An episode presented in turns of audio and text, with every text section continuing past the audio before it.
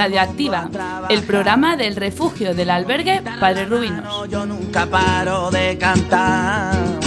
Que a mí me llaman el descanso porque en invierno. Dos jueves de cada mes podrás escucharnos de 6 a 7 de la tarde aquí, en la emisora Quack FM en la 103.4.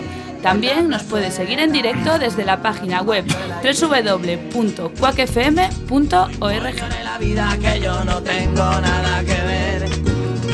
con los bigotes señoriales que se pasean Y hoy, 14 de abril, Día de la República, tenemos un programa con numerosas, numerosas voces diferentes.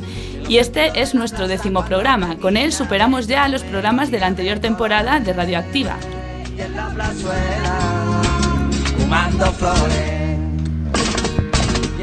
Comenzaremos con unas creaciones propias de los participantes, una reflexión personal a manos de Luis Velasco y una entrevista algo peculiar a cargo de Miguel Ortega. Continuaremos con todo el deporte, hoy sobre ruedas. Nos lo contarán todo José Luis, José Ríos y Sergio Castrillo.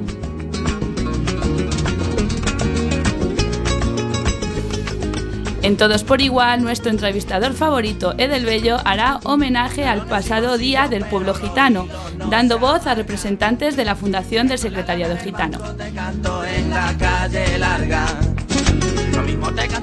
Por su parte, Raúl Fuentes nos hablará de uno de los grandes pianistas cubanos. Será en Espacio Musical.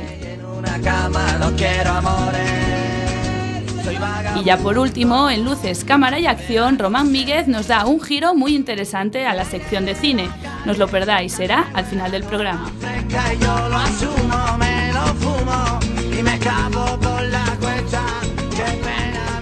Este programa está realizado por muchas personas del refugio del albergue Padre Rubinos. Algunos nos acompañarán hoy aquí con sus voces y otros nos escuchan desde el refugio. En la parte técnica se encuentra Alba Puente y yo soy Clara de Vega. Empezamos.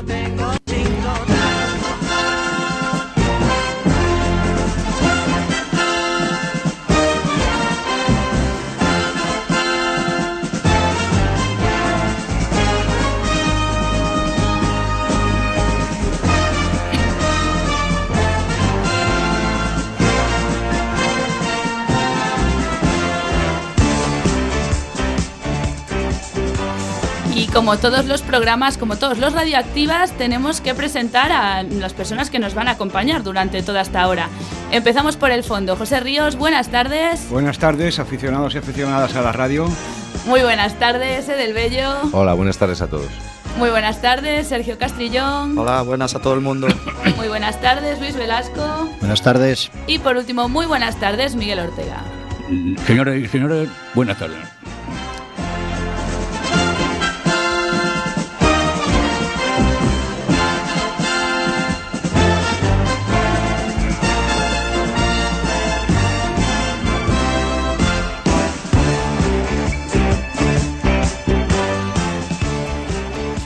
Como avanzamos ya en la cabecera, comenzaremos el décimo radioactiva con dos escritos. Tenemos el lujo de contar con dos personas que nos abren su corazón y nos muestran el arte que tienen escribiendo. Compartirán con todos nosotros su creatividad y sus reflexiones. Empezará a deleitarnos Luis Velasco. eh, nos hace una reflexión sobre un tema que ya tratamos en programas anteriores, pero que es tan importante reivindicarlo y tenerlo en cuenta que lo vamos a hacer otra vez. Es la felicidad. Lo escuchamos.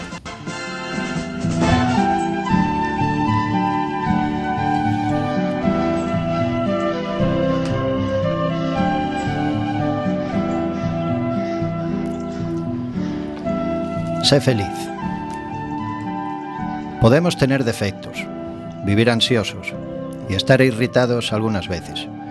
Pero no te olvides de que tu vida es la mayor empresa del mundo. Solo tú puedes evitar que ella vaya en decadencia.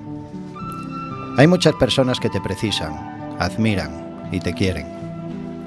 Me gustaría que siempre recordarais que ser feliz no es tener un cielo sin tempestades, caminos sin accidentes, trabajos sin cansancios o relaciones sin decepciones. Ser feliz es encontrar fuerza en el perdón, esperanza en las batallas seguridad en el palco del miedo, amor en los desencuentros. Ser feliz no es solo valorizar la sonrisa, sino también reflex- reflexionar sobre la tristeza. No es apenas conmemorar el suceso, sino aprender lecciones en los fracasos. No es apenas tener alegría con los aplausos, sino encontrar alegría en el anonimato. Ser feliz es reconocer que vale la pena vivir la vida, a pesar de todos los desafíos, incomprensiones y periodos de crisis. Ser feliz no es una fatalidad del, del destino, sino una conquista de quien sabe viajar para dentro de su propio ser. Ser feliz es dejar de ser víctima de los problemas y volverse un actor de la propia historia. Es atravesar desiertos fuera de sí, mas ser capaz de encontrar un oasis en lo recóndito de nuestra alma. Es agradecer cada mañana por el milagro de la vida. Ser feliz es no tener miedo a los propios sentimientos. Es saber hablar de sí mismo. Es tener coraje para oír un no. Es tener seguridad para recibir una crítica, aunque sea injusta. Es besar a los hijos, tu pareja, mimar a los padres y tener momentos poéticos con los amigos, aunque ellos nos hieran. Ser feliz es dejar vivir a la criatura libre, alegre y simple que vive dentro de cada uno de nosotros. Es tener madurez para decir me equivoqué. Es tener osadía para decir perdóname. Es tener sensibilidad para expresar te necesito. Es tener capacidad de decir te amo. Que tu vida se vuelva un jardín de oportunidades para ser feliz. Que en tus primaveras seas amante de la alegría. Que en tus inviernos seas amigo de la sabiduría. Y cuando te equivoques en el camino, comiences todo de nuevo. Pues así serás cada vez más apasionado por la vida. Y descubrirás que ser feliz no es tener una vida perfecta, sino usar las lágrimas para regar la tolerancia, usar las pérdidas para refinar la paciencia y usar los fallos para esculpir la serenidad. Usar el dolor para lapidar el placer, usar los obstáculos para abrir las ventanas de la inteligencia. Jamás desistas, jamás desistas de las personas que amas, jamás desistas de ser feliz. Pues la vida es un espectáculo imperdible y tú eres un ser humano especial. ¿Cuántas veces nos encontramos deseando tener más, deseando tener aquello que aún no poseemos, aquellos que otros tienen y que nos gustaría tanto poseer? Creemos que si lo tuviéramos, finalmente podríamos ser felices, o quizás más felices, pero ¿cuánto ya tenemos hoy y no lo valoramos? Valoramos aquello que ya tenemos, aquellas cosas que nos dio la vida. Probablemente sea todo lo que necesitemos para ser felices hoy. Ser feliz es una actitud ante la vida que cada uno decide. Muchas gracias.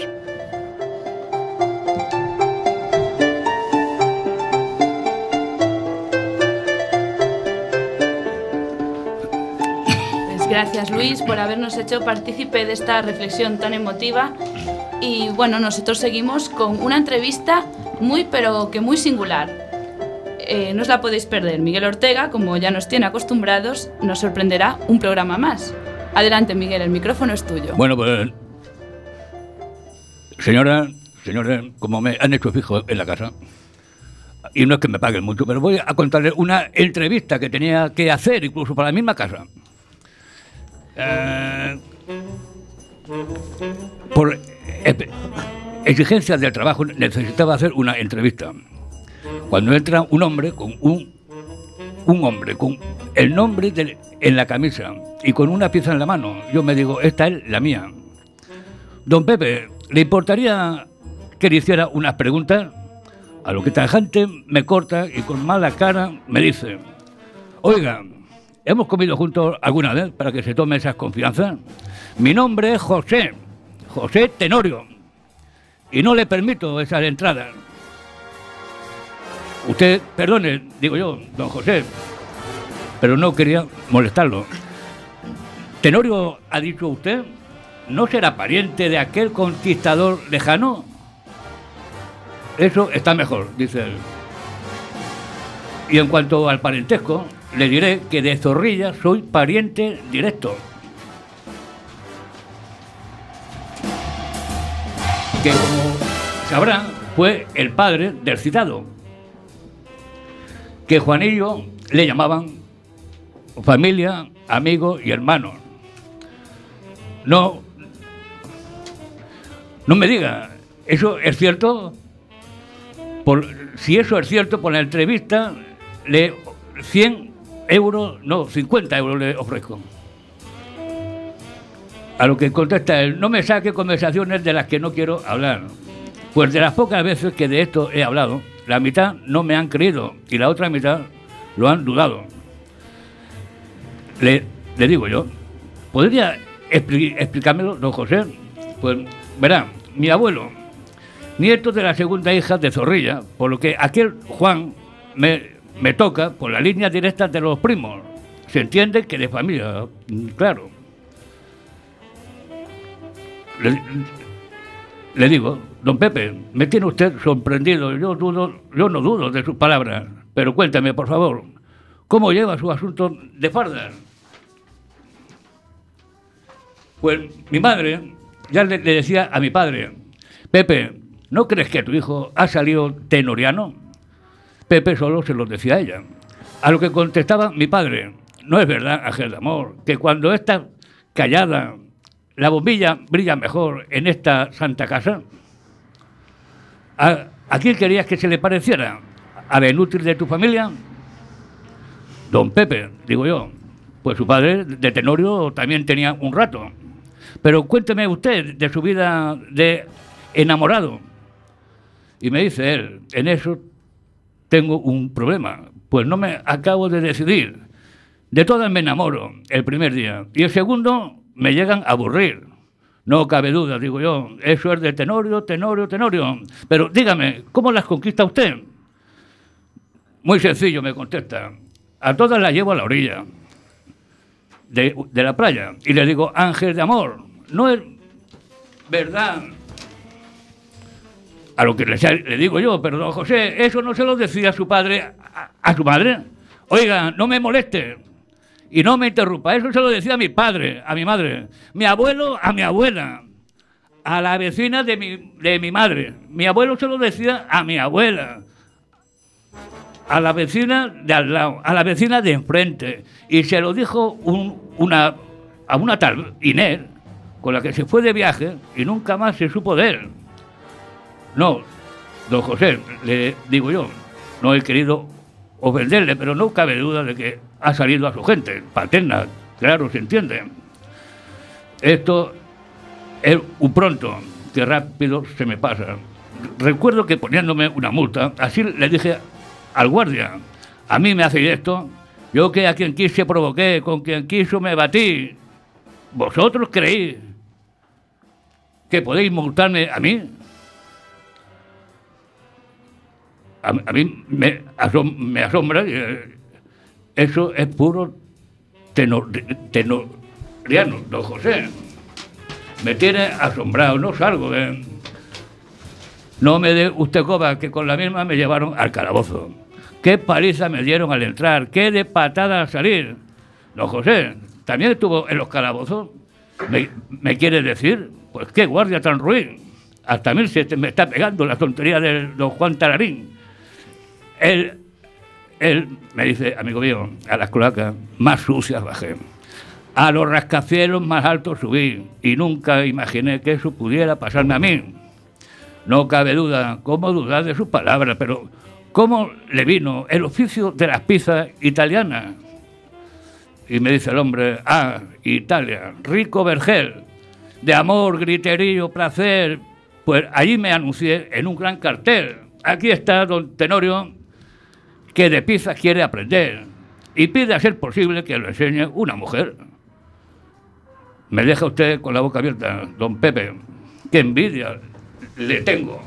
¿Cómo puede haber quien no lo crea? Pero, por favor, cuénteme su secreto. Y me dice el hombre, dice, pues la romana, caprichosa, la costumbre silen- silenciosa, las cosas licenciosas, y después de las clases de pizzería venían las cosas amorosas.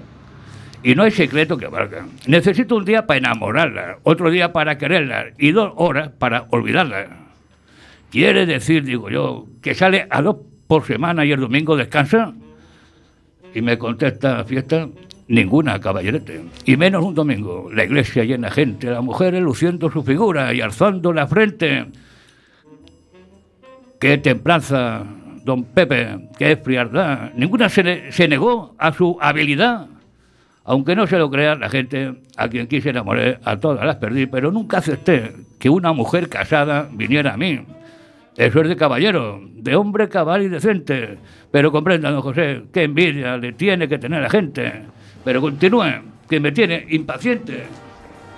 Pues, verá, salí de allí como os podéis figurar. Al volante de un 5000, pues me querían casar. Oiga, la moto que la tengo mal aparcada, deme los 50 euros y seguiré engañándolo mañana. Yo le ofrecí 50 y me siento un miserable. Usted se merece 500, pero le voy a dar 20 y ya tiene bastante. Señora, señores, sigan entreteniéndose. Buenas tardes.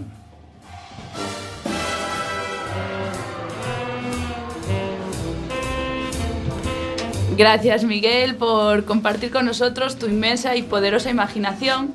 Y bueno, vuelvo a dar gracias a los dos. Es un lujo poder escuchar estos escritos eh, pues propios, hechos con tanta dedicación e ilusión. Pero nosotros seguimos aquí en Radioactiva, en el programa del albergue de Padres Rubinos. Recordad que seguimos en Quack FM, en la emisora 103.4 y también nos podéis seguir en directo en la página web www.quackfm.org. A continuación, los deportes.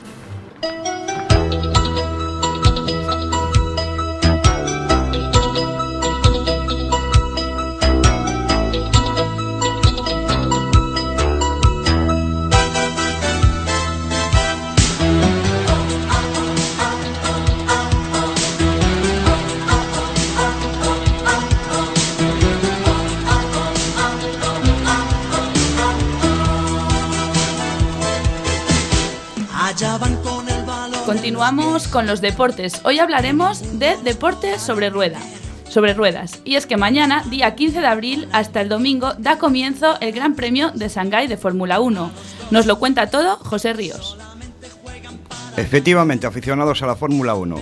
La llegada de la Fórmula 1 al gigante chino no ha sido tan fructífera como se había planificado. Tras realizar una gigantesca inversión en unas instalaciones igual de faraónicas y capaces de alojar a 200.000 espectadores sentados, la realidad es que el público chino acude en minoría a ver el Gran Premio que se celebra en su país. En su lugar se pueden ver las gradas cubiertas por enormes anuncios publicitarios. Aun siendo poco el público que acude al trazado de Shanghái, han disfrutado de carreras interesantes y luchas cuerpo a cuerpo, siempre con sorpresas y errores como por ejemplo el de Hamilton cuando quedó encallado en la tierra en 2007. Las características de la pista responden al estilo de su creador Helman Tilk, con curvas rectas formando ángulos y la inclusión de dos zonas en la que la pista casi se enrosca entre la primera y cuarta curva y la número 12 y número 13. Este Gran Premio de China, a pesar de los cambios en el calendario, se mantiene como tercer Gran Premio del año, aunque esta vez por detrás del de Bahrein. Los 5,4 kilómetros de longitud del circuito de Shanghái nos suelen ofrecer carreras con algunas sorpresas, sobre todo por la previsión meteorológica que cambia rápidamente. En cuanto a los pilotos, han protestado por el cual sistema mediante el cual funciona la Fórmula 1 y por la forma en la que se toman las decisiones, sin tener en cuenta las opiniones de los pilotos. Los altos cargos de la Asociación de Pilotos han expresado su malestar en una carta abierta. Creemos que algunos cambios que se han hecho recientemente en las reglas, tanto deportivas como técnicas, son perjudiciales. No tratan los principales problemas de nuestro deporte y en, algunos casos incluso ponen en peligro su éxito de futuro. En definitiva, los pilotos piden que se les escuche y se les tengan en cuenta a la hora de hacer cambios que al fin y al cabo afectan a ellos directamente. En cuanto a nuestro piloto español, Fernando Alonso, este circuito seguro que es divertido para pilotar. El asturiano ha confirmado que tiene, un pequeño neumotoras en el pulmón izquierdo y una fractura de costilla producida por el espectacular accidente ocurrido en Australia. El piloto admite que su presencia en el Gran Premio de China aún no es segura, hasta que no tenga el visto bueno por los médicos de la FIA para correr no puede asumir nada, salvo prepararme al 100% para las próximas carreras y pasar las últimas pruebas el próximo jueves. Un comunicado de última hora hecho por, el, por nuestro magnífico corredor asturiano Fernando Alonso confirmando que sí correrá en el Gran Premio de, de Shanghái. Desde Radioactiva estaremos atentos a la evolución del corredor asturiano.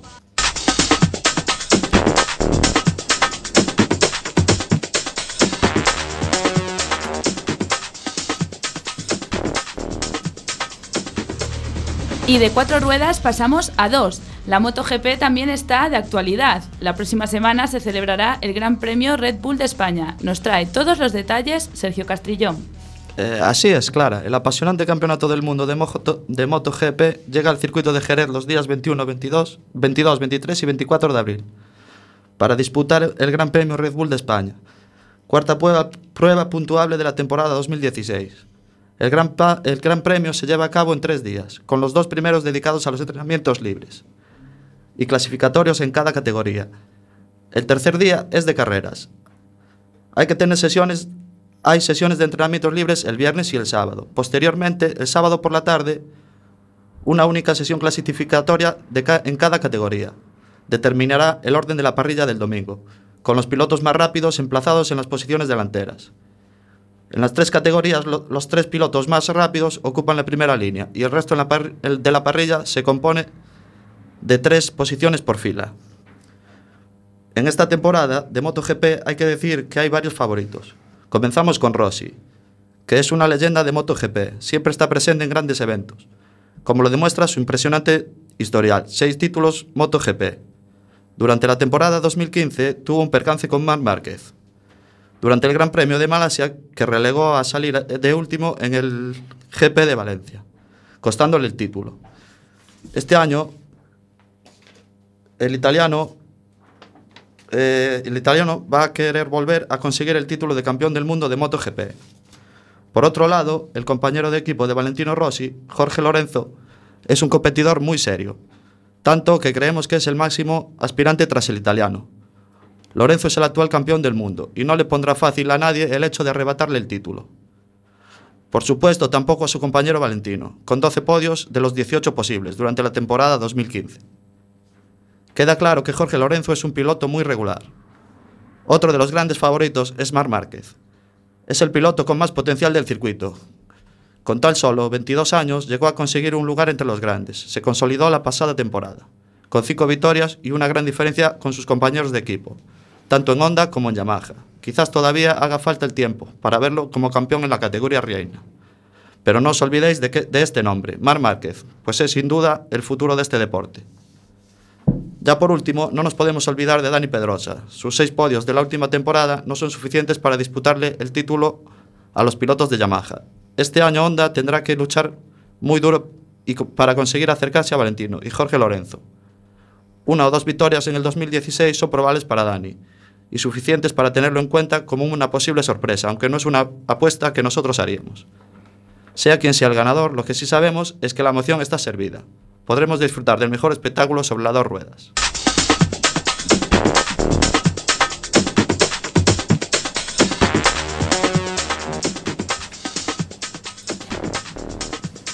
Como siempre, en Radioactiva no nos podemos olvidar de nuestra liga favorita, la Liga Social. Encabezando la clasificación se encuentra Reto con 12 puntos. Le sigue pisándole los pies con los mismos puntos pero menos goles a favor el Secretariado Gitano. De colistas está Cáritas, que no consiguió ningún punto, y Catro Gatos, equipo formado por Aspronaga y Azcor, con un punto. La liga está más que emocionante con unos resultados muy ajustados. La próxima jornada, la novena, que se disputarán los días 18 y 24 de este mes, en ella se verán las caras Apen y Rubinos B, buena oportunidad para subir a la tabla para los del albergue, que se encuentran ahora mismo con seis puntos. También se enfrentarán Cruz Roja y Catro Gatos. Y por último, un partidazo. Reto contra el Secretariado Gitano. En él está en juego el liderazgo de la liga. Como veis, una jornada que promete. Y hasta aquí los deportes en Radioactiva.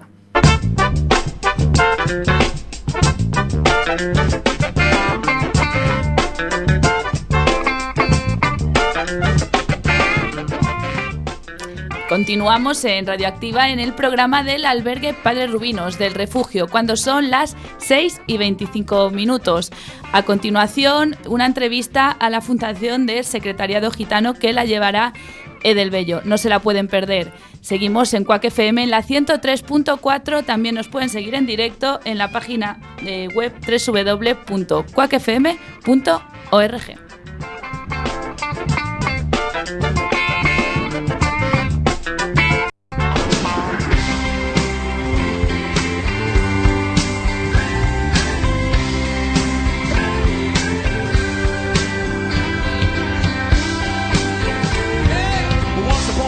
time, you dressed so fine.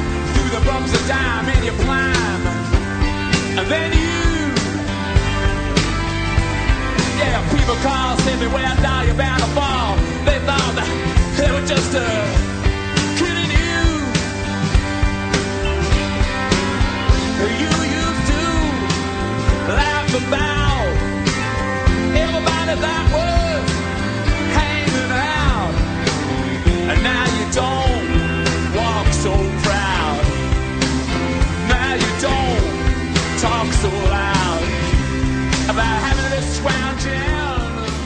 Buenas tardes a todos. Bienvenidos a Todos por Igual, el espacio que Radioactiva dedica a los temas con más contenido social. Hoy nos gustaría dar voz a uno de los colectivos más discriminados por todos nosotros. Todavía se les niega el acceso a un bar o a una discoteca, a una piscina pública, a una tienda o a un trabajo.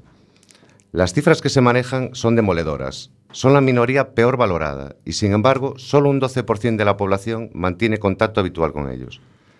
El 72% de este colectivo vive en riesgo de exclusión social. Uno de cada tres están en paro. Tienen una tasa de abandono escolar superior al 60%. Una esperanza de vida 10 años menor con respecto al resto de la población.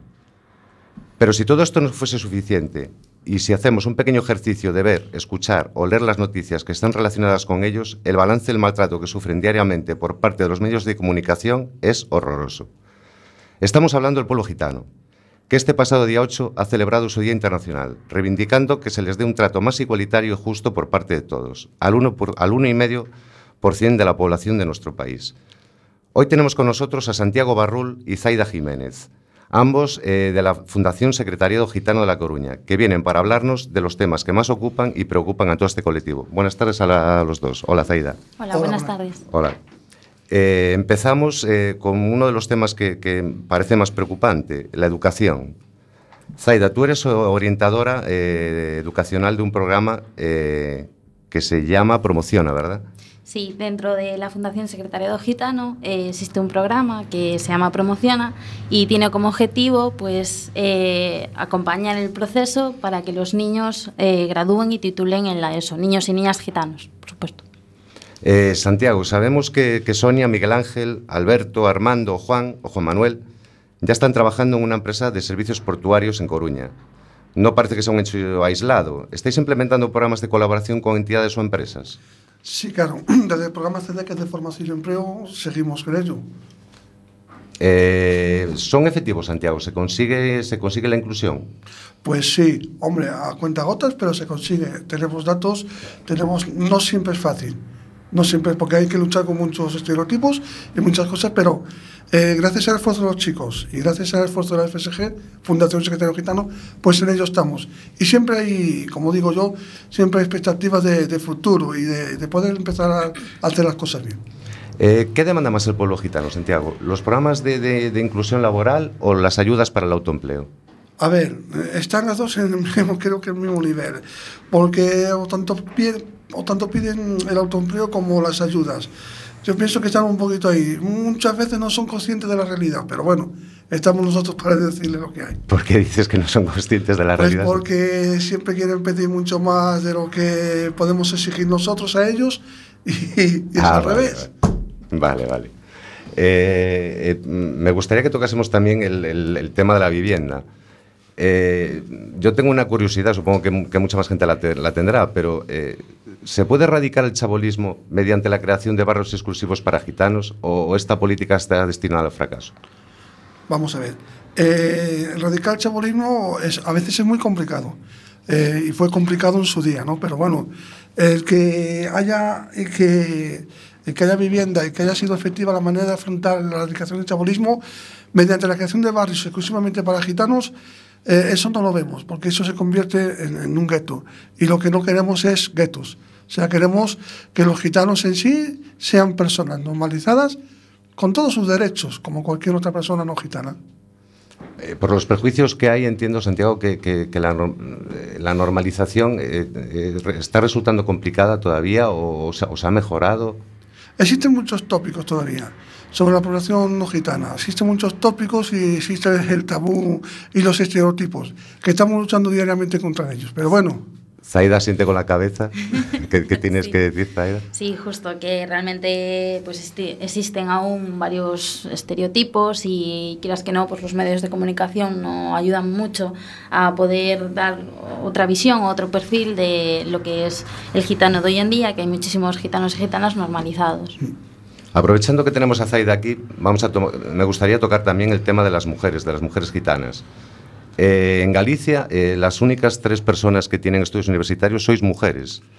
¿Estáis siendo vosotras la, punta de lanza para romper con los prejuicios eh, acerca del pueblo gitano? ¿Sois vosotras las que estáis el motor del, cambio? Eh, a ver, la verdad que las mujeres sí que es cierto que en un principio tienen muchas más barreras que pueda tener un hombre, pero también son las que una vez que se ponen, son las que lo consiguen. Como diciendo, ya que estamos aquí, ya que he luchado tanto, lo consigo. Y de hecho, las tres únicas universitarias en Galicia, muy importante, porque sales de Galicia y realmente estos problemas no existen.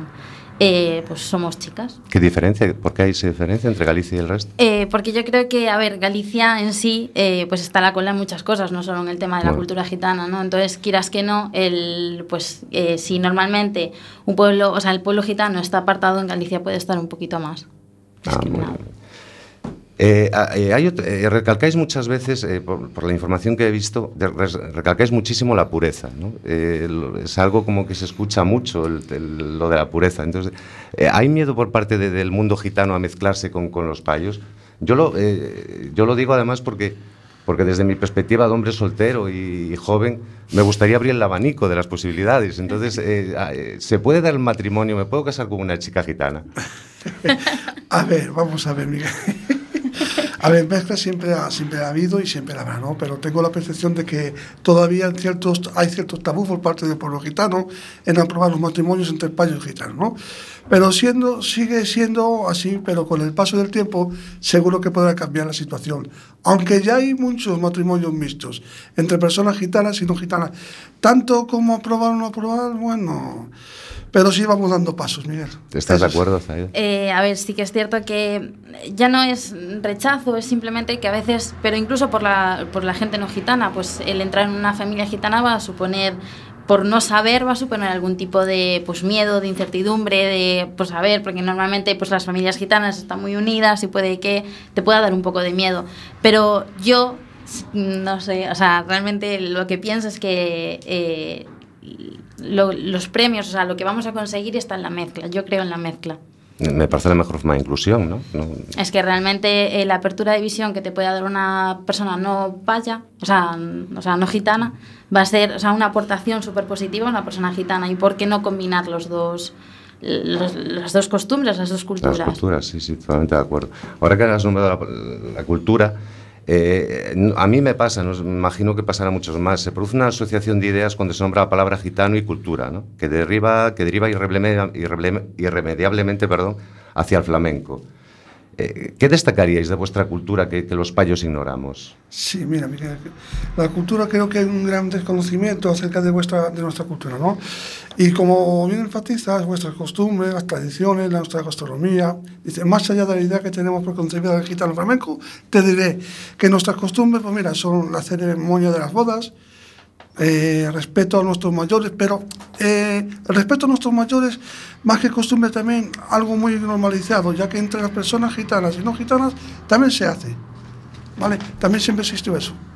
Eh, me, me cuesta mucho olvidar las caras de asombro, de pena y de frustración de Samara, de Rosa, de Lolita, de todos los niños que protagonizaron el vídeo de sensibilización del pasado año al descubrir el significado en el diccionario de la palabra trapacero, que la RAE incluyó tan desafortunadamente en la descripción que da del término gitano.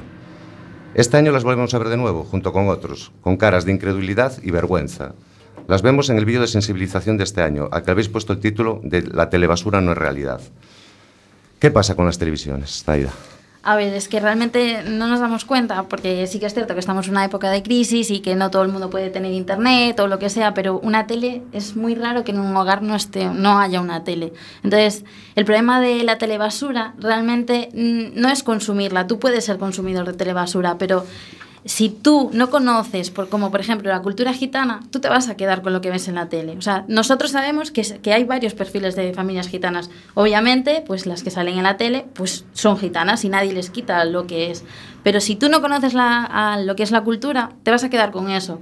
Y el problema es el no saber que existe más gente, que hay gente que tiene un trabajo normal, que es profesor, que hay es gitano y es profesor. O sea, no todo es lujo, eh, coches y todo eso. Eso es lo que a mí me molesta. No me molesta que se consuma eso. Me molesta que se quede ahí, simplemente, que no haya otro tipo de programas para que la gente vea otro tipo de perfiles y diga, bueno, hay esto, porque obviamente es todo un guion o lo que sea, porque es, es así, pero también hay esto, ¿vale? Y sobre todo, eh, yo sé que hay muchísimos niños que ven esto y los niños son la sociedad en pequeño y la que necesitamos que esos prejuicios y esos, esos estereotipos vayan, se vayan disipando. Eh, eh, yo entiendo, eh, entiendo, entiendo lo que estás diciendo, pero lo cierto es que me- me- tengo muy mala opinión de las cadenas que, que ofrecen ese tipo de, de- de- de- programas y incluso tengo muy mala opinión de la gente que consume ese tipo de programas. Entonces entiendo, eh, es tan importante la es tan importante la opinión que tenga que tengan cier- ciertos ciertas personas sobre vosotros. Tanto tan importante es, tanto refuerza el aspecto negativo de vuestras costumbres y de vuestra cultura. A ver, eh, no es que refuerzan porque realmente solo ponen mm, pues las cosas que, por ejemplo, a nosotros no nos gusta pues que salga lo del tema del pañuelo así, ¿sabes? Es algo como muy muy íntimo y como para transmitirlo en la tele sí que es cierto que, que es que lo vemos como algo negativo y sí que importa realmente porque al ser consumidor de la tele te vas a quedar con esa idea. Y- si más si hablan de una forma negativa. ¿Y, y qué, interés, qué interés creéis que pueda haber en, en que, se, en, que, en que perduren esos, esos perjuicios, en que se sigan transmitiendo esos mensajes en, en televisión, en prensa, incluso porque estáis de actualidad, desgraciadamente, por, también por una, noticia negativa? ¿Qué interés hay en, en- en que perduren ese tipo de perjuicios? El interés es, pienso que es más la noticia, el morbo, lo económico, lo político. Ahí entran muchas, entran muchas cosas, Miguel. Eh, mira, yo te voy a comentar, no se puede imaginar el daño que, pudo ocasionar el que los niños y las niñas gitanas en centros y dentro de las aulas, eh, cuando decían lo de buscar la palabra trapacero, que decía que con astucia y engaño gitano siempre ha engañado, no os imagináis el daño que a nuestros propios niños dentro de las aulas, en los centros, a las personas no gitanas, nos han hecho mucho, nos hicieron mucho daño. No había más que ver que sus caras, que sus caras Mucho, eran mucho, Miguel, sus, mucho. sus expresiones. Y la verdad que eso es una pena, porque al fin son, son niños que no dejan de ser más. Y claro, es, com- es muy complicado. ¿eh? Sí, sí, está Y claro triste, que el, lamentable. que el daño que se produce es, es terrible, está claro. Pues, pues nada más que daros las gracias por, por haberos acercado a nuestros estudios y haber compartido vuestro tiempo con nosotros. Zaida, buenas tardes y, y muchísimas gracias, Santiago. Vale. Y hasta la próxima ocasión. Muchas gracias a los dos. Gracias, buenas tardes.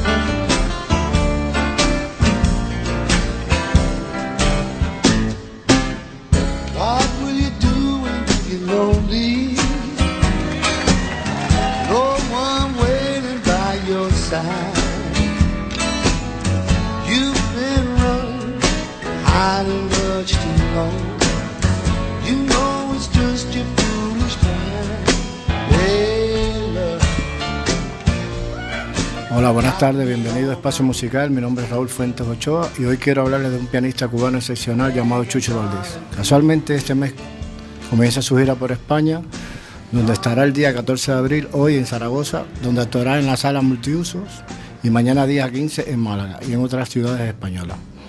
Quiero hablarles de este gran pianista que nació en Quibicán, en Cuba, el 9 de octubre de 1941. Se inició en el piano con tres años de edad. Tuvo como maestro a su padre, el compositor y director de orquesta Pedro Valdés, ya fallecido. Cursó estudios con Zenaida Romeo y Rosario Franco. Con 16 años crea su primer trío de jazz y a los 18 años ya había grabado dos discos con RCA Víctor. Escuchamos una de las canciones escogidas en su primer disco, Misa Negra.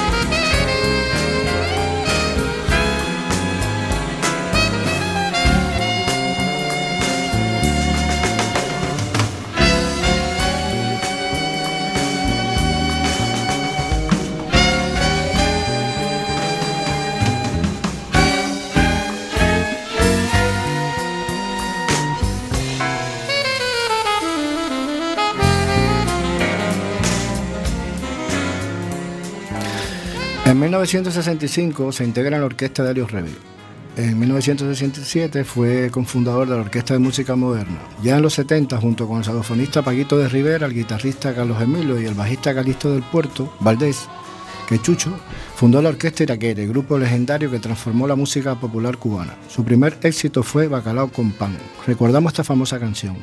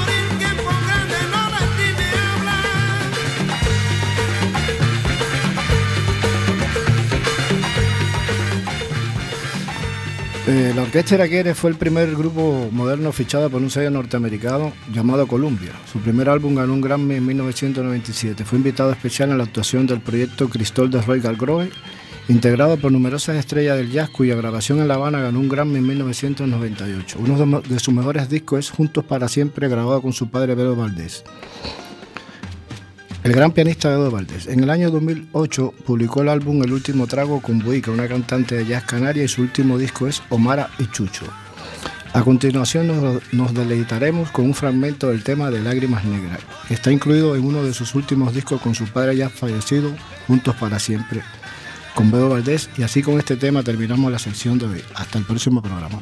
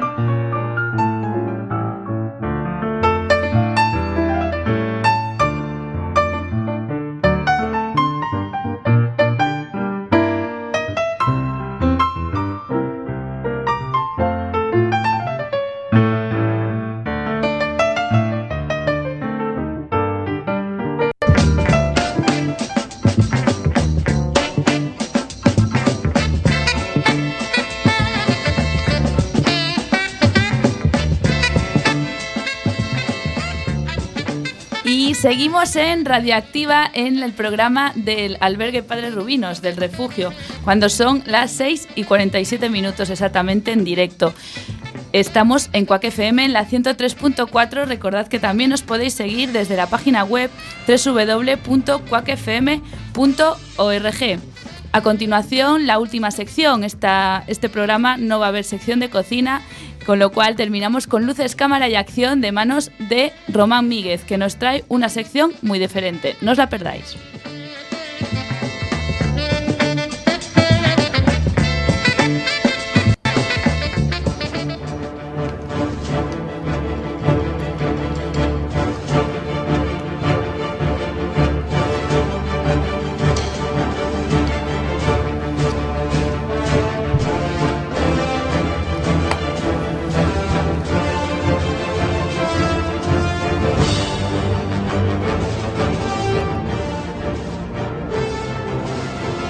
Buenas tardes, queridos oyentes.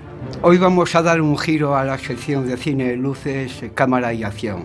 En esta ocasión hablaremos de términos latinos. Y empezaremos con, la primera, con el primer término, turmai. ¿Qué significa turmai? Turma o turma. Pequeño destacamento, destacamento de caballería, cuyo mando era un decurión. La turma se componía de tres decurias, de diez hombres cada una.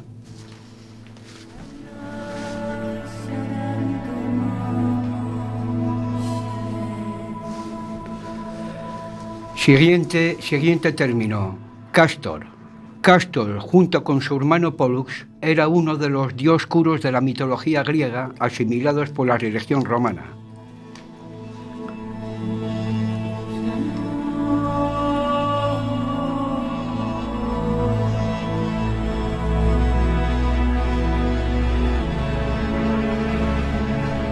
Siguiente término, velites.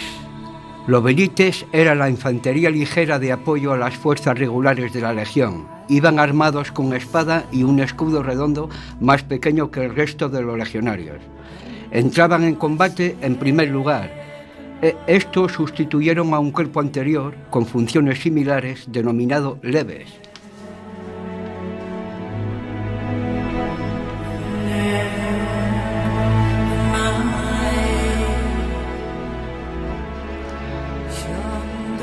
El siguiente término es eh, sobre la comitia centuriata. La, comitia centuriata era una unidad de 100 hombres, aunque durante la época imperial esta unidad fue oscilando a lo largo de la historia de Roma.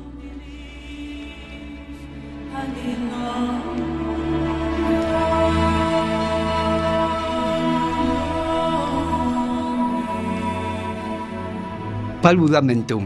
Paludamentum era una prenda abierta cerrada con una hebilla similar al sagum rojo de los oficiales y más largo y de color púrpura. Era un tipo de manto que distinguía al general en jefe de un ejército romano.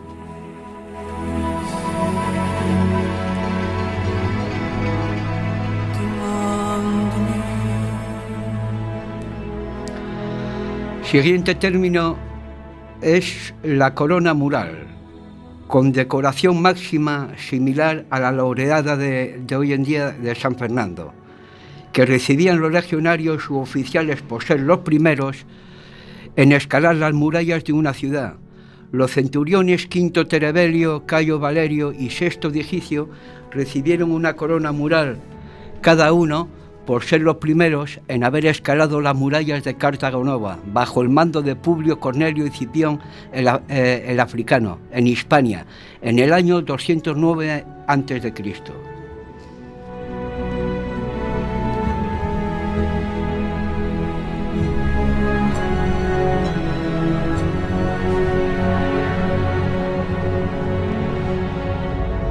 El siguiente término, cursus honorum.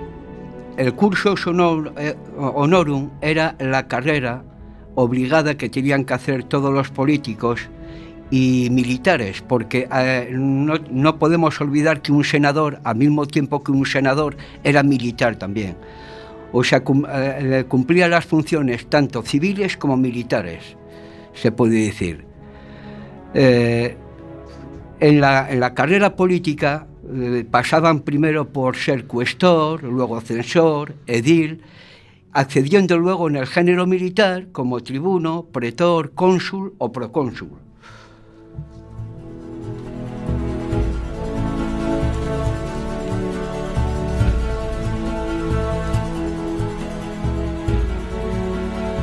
Siguiente término, Seia corulis. La, la, la Seiai corulis o Seia corulis es una silla sin respaldo, asiento de gran lujo, por cierto, con patas cruzadas y curvas de marfil que se podían plegar para facilitar el transporte, asiento que acompañaba siempre al cónsul en sus desplazamientos civiles y militares.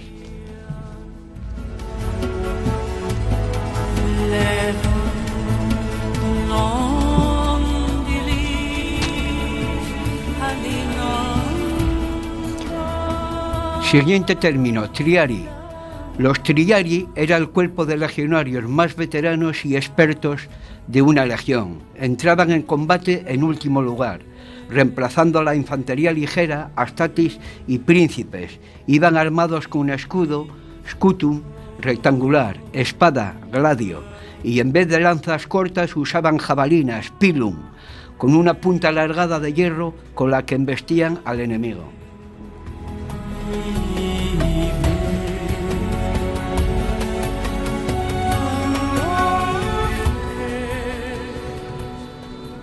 Impluvium. El impluvium era una especie de pequeña piscina o estanque que en el centro del atrio o patrio de una domus recogía el agua de lluvia que después podía ser utilizada con fines domésticos.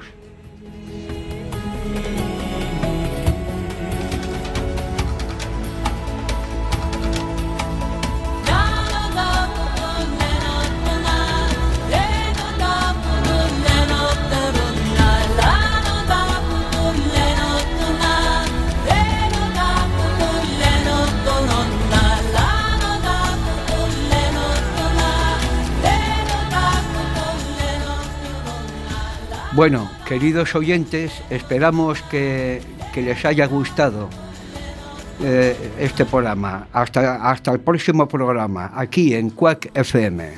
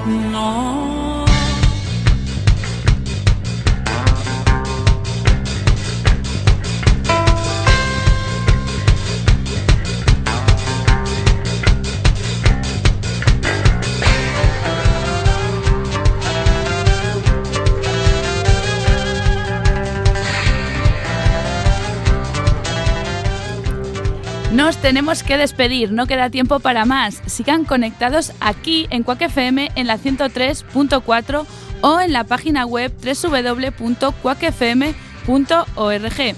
Como todos los programas, agradecer a todas las personas que hoy nos acompañaron. Luis Velasco, Miguel Ortega, José Ríos, Sergio Castrillón, Edel Bello, Raúl Fuentes y Román Míguez. Por supuesto, dar las gracias por el trabajo de todos los que participan cada semana en este gran proyecto desde el albergue. Recordad que no somos profesionales y que nosotros le ponemos todas las ganas e ilusión para que cada semana salga lo mejor posible. Nos vemos el próximo jueves 28 de abril de 6 a 7 con muchos más temas. Gracias por estar ahí.